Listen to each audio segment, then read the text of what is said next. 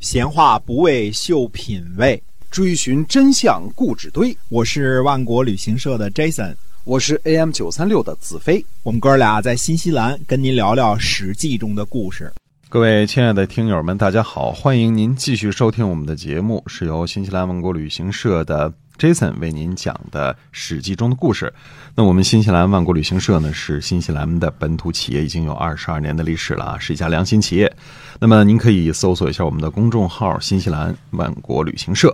那么我们今天呢，继续书接上文，跟您讲《史记》中的故事。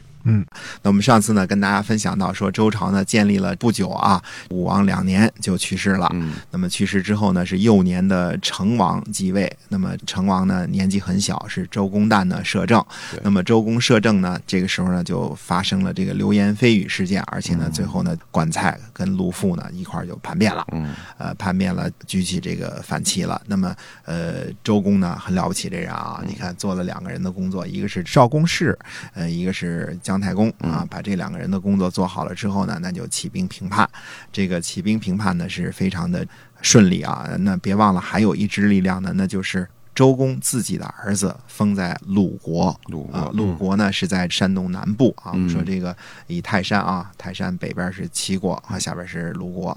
那么他儿子呢是替他救国的，就是他封了之后呢，周公受封之后没有救国。我们说救国就是去到这个诸侯国去真正去当国王去了，没上任啊，没上任，嗯留在京城呢，一直辅弼武王和成王。他是是在朝里当大臣，他儿子替他封的。那他儿子跟他爹打仗，那是二话没说了嗯啊！哎，那当时就起兵奔着徐州就去了啊。嗯所以几下一加工，实际上管叔也好，蔡叔也好，这个陆父也好，想的还是太简单了。现在的周朝已经。今非昔比，鸟枪换炮了，哎那是势力相当的强大，嗯各个封国的实力，加上军队，加上盟国，呃，诸侯的支持，迅速呢就把这个管蔡之乱就给平定了。嗯啊，那我们就稍微说一下最后评定的这个结果啊。那么说的呢，就是把陆父杀了，嗯，把管叔和蔡叔当中的管叔杀了，嗯，呃，蔡叔呢流放了，给十辆车、七十个人流放，嗯这个旅游去吧。发配苦寒之地。派派了七十个侍卫。嗯当然，我们说呢，这个呢产生了呃好几个结果啊，就是第一个结果呢，这个管蔡之乱呢，实际上对周朝的稳定呢还是有相当的好处的。第一个结果呢，就是其中诸侯的变化当中呢，管这个国家就不存在了。嗯呃，因为管叔被杀之后呢，同样十兄弟啊，管叔被杀之后呢，就绝嗣，没有孩子就完蛋了。嗯，你看我们就没有管这个国家了啊啊。那么蔡叔呢，在流放当中就死了嗯啊，这个也挺 out 的哈。原来是这个王子啊，是这个国王啊，对这个没事儿跟着人叛乱，嗯你你玩这个活儿被就触犯不太好玩儿 啊。呃，这没玩个成，那么蔡叔的儿子呢，非常的懂事儿。嗯啊、那么行善，行了很多善，呃，虽然是在流放当中呢，人也很好，传了很多善名。那周公呢，呃，又把他儿子呢，先推荐到自己的封国，又先推荐到鲁国嗯去做什么呢？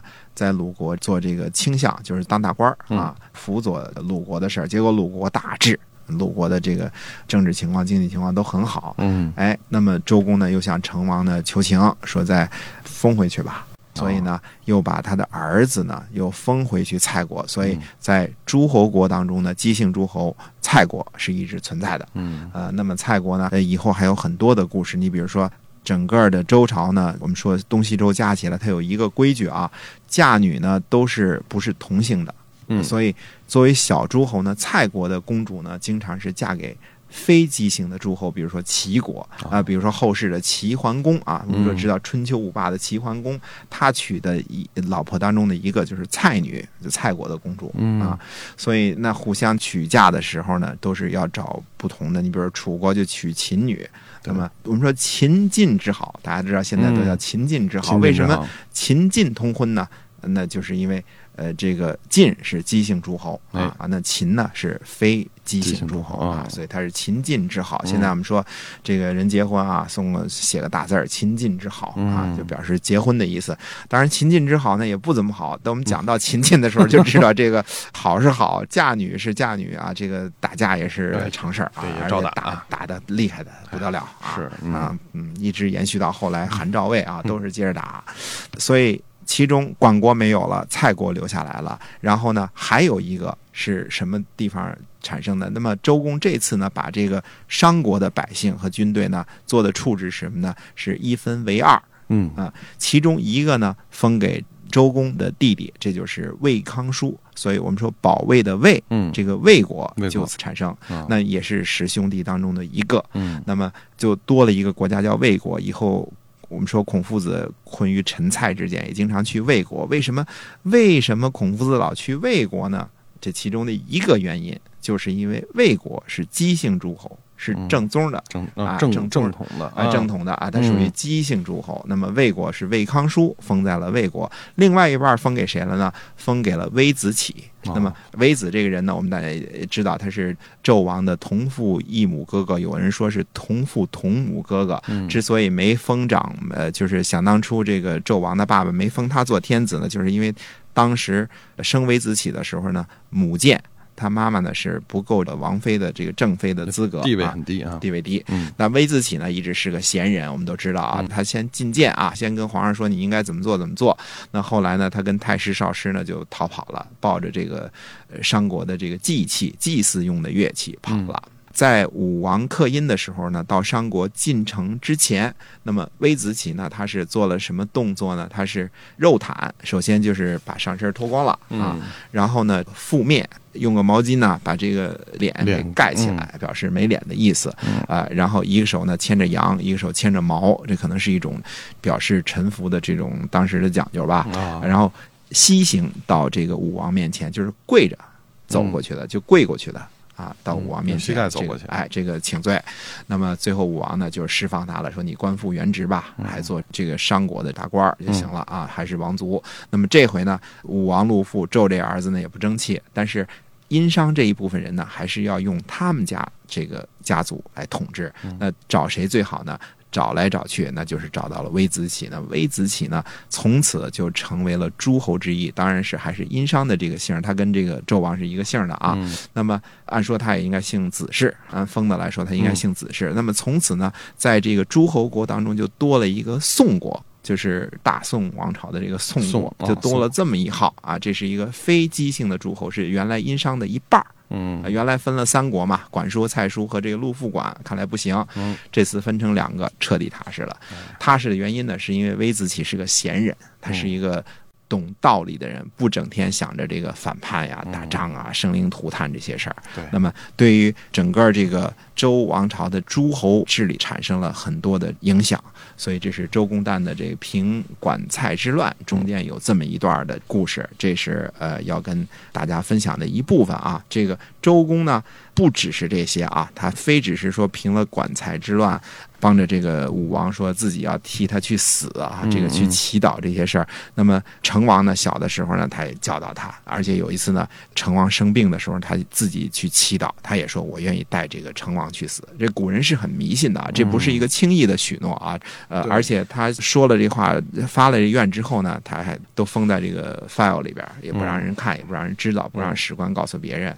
所以他这做法呢，当时有点那个什么啊，他把成王身上的狮子抓起来，那从他身上的亲身的东西，然后扔到河里去。去祈祷，对神界的事儿我们不太清楚，好像你要什么方一个人，或者这个祈祷一个人，或者替他祈福什么的，嗯最好就有他身上的一根什么头发，类似这种啊，啊好对像有对类似有这么一种迷信啊。嗯其实这其中啊，你说哎呦真脏，这天子怎么身上对还长虱子还有虱子啊啊？你要想清楚啊，成王的病呢一定是不轻了，他一定是连日躺在床上才会生虱子。对人嗯平常走着，呃，偶尔有个虱子，你也把它逮出来就就给掐死了，哎是吧？嗯哎，他即便是古时候我们说这个卫生条件跟现在不一样，他也不是整天天子身上都长虱子，他一定是病在床上卧床很就很已嗯经多天，行动不便了，哎，才会有这长虱子这种事儿啊。这我自己看的啊，我这么猜这么啊，，分析的啊 啊，因为他这个从他身上拿个狮子，说哎怎么这么脏啊？不是这么回事儿啊。嗯，有时候古人得仔 细看啊，你为什么这个事儿这么回事儿呢？对哎啊他，藏了很多内容，你不仔细看你看不出来来是因为自己看想清楚啊，就是为什么有这种事儿啊，就嗯皇帝之葬，其实人家是病得厉害。病得厉害了啊。嗯那么，呃，周公自己呢，他自己的儿子呢，去鲁国救封的时候呢，他就跟他说过一段话。他说呢，你爸爸我啊，嗯是周文王的儿子，是周武王的兄弟，嗯，呃，是成王的叔叔，呃，我这个地位呢，也不是很低贱了。嗯啊，他说以我这样的身份呢，我能做到什么呢？他一目三握发，一饭三吐哺。那么什么意思呢？就是说他这个在洗一次头发啊，嗯，他得停三回，停三中间回停三回，拿手握着头发出来了。嗯呃，这个吃一次饭呢，这个马上就停三回，不吃了，呃啊不嚼了。那么这个什么意思？就是说。起来接待什么呢？接待天下的士人，呃接待嗯贤人，贤人接待这个英雄啊，有这才个能的这样的人啊，，你想这周公他得辛劳到什么地步啊？洗一次头发三握发，嗯，呃，吃一顿饭三吐哺，这是相当的了不所以起。周公吐哺这成语就是跟这儿来的哈。对，所以后来曹孟德作诗嘛，说周公吐哺，天下归心天下，归对吧心？嗯不只是那个什么杜康什么喝酒什么的， 这是曹操自比的。他说他就像周公一样这么勤劳啊哎，嗯周公吐哺，天下归心，这成语就是从这儿来的。那么他说你要千万想到到你的封国的时候，勿以国傲人。啊，嗯勿以国骄人，呃，什么意思呢？就是说你不要说你自己是个国君，然后你就可以不勤奋工作，不好好对待天下的英雄啊，这是周公自己对他儿子去封鲁国之前对他的训诫。那这下呢，其实把这个管蔡之乱平了之后呢，徐州方面呢也都平定了，把这个当时的怀疑的王呢也都给迁走了，嗯那叫燕国燕王也给清走了。这一下呢，周朝的整个的局势那还是非常非常的安定了。嗯那么在跟这个太公望发命令的时候呢，当时呢还是派很大的大臣去的，呃，发的命令啊。那么发这个命令的时候呢，跟这个太公望说的是什么意思呢？说东至海，西至河，南至穆陵，北至吴地，五侯九伯，实得争之。就是赐给太公望的齐国有征伐之权，呃，这个范围还是非常大的。东至海，那从山东开始数起，对，西至河，呃，到黄河，嗯呃，黄河那就大西边了，黄河和特别西从了西啊向东了 啊。，南至穆陵，北至吴地，五侯九伯，所有的这些个诸侯国，实得争之，你可以自己征伐。所以齐国是有征伐之权的，在所有的诸侯当中啊，唯一有特权的两个国家，一个是齐国，还有一个就是鲁国。嗯，那么鲁国呢，有这个祭祀天子的乐器和祭器。嗯啊，那么到底为什么最后说有这个祭祀天子的乐器呢？它为什么鲁国可以享有这种特权呢？其实是跟周公的后来的故事有关系。嗯，呃，以周公之贤啊，周公这么伟大的人，他呢做了这么多的好事儿。其中包括修建洛邑啊，修建洛邑本来是不是给他的，是少公的，但是呢，他也帮助修建了。这洛邑呢，因为它的这个地理位置是天下之中，嗯四方诸侯进贡到李军，它都是一样的路程进，它对东部中国的控制还是很有影响的。而且这个呢，非常有政治远见啊。那么，即便他这样的一个人。我们可以说忠臣啊，又是贤臣，又是鞠躬尽瘁的这么一个人，也是有问题的。他有什么问题呢？被怀疑， 这个中伤，被中伤了。所以啊，在后来成王呢长大了之后还政给他，那么周公呢就做臣子，嗯在这个时候出了问题，出了很大的问题，以至于周公被迫要流亡。所以到底这段是怎么回事儿？我们下回接着说。好，我们今天啊《史记》中的故事呢，先跟大家聊到这儿了，是由万国旅行社的 Jason 为您讲的，我们下期再会。再会。